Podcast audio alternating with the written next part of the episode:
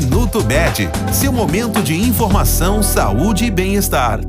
Ainda abordando o tema colesterol, é importante reforçar que o excesso de LDL, o colesterol ruim, causa doenças vasculares porque, sem dar sintomas, se deposita na parede interna das artérias e gradualmente vai formando uma placa chamada ateroma.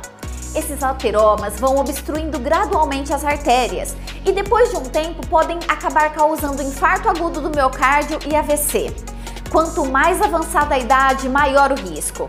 Portanto, é muito importante manter controlados também os outros fatores de risco tradicionais, como a glicose, a pressão, o tabagismo e o peso.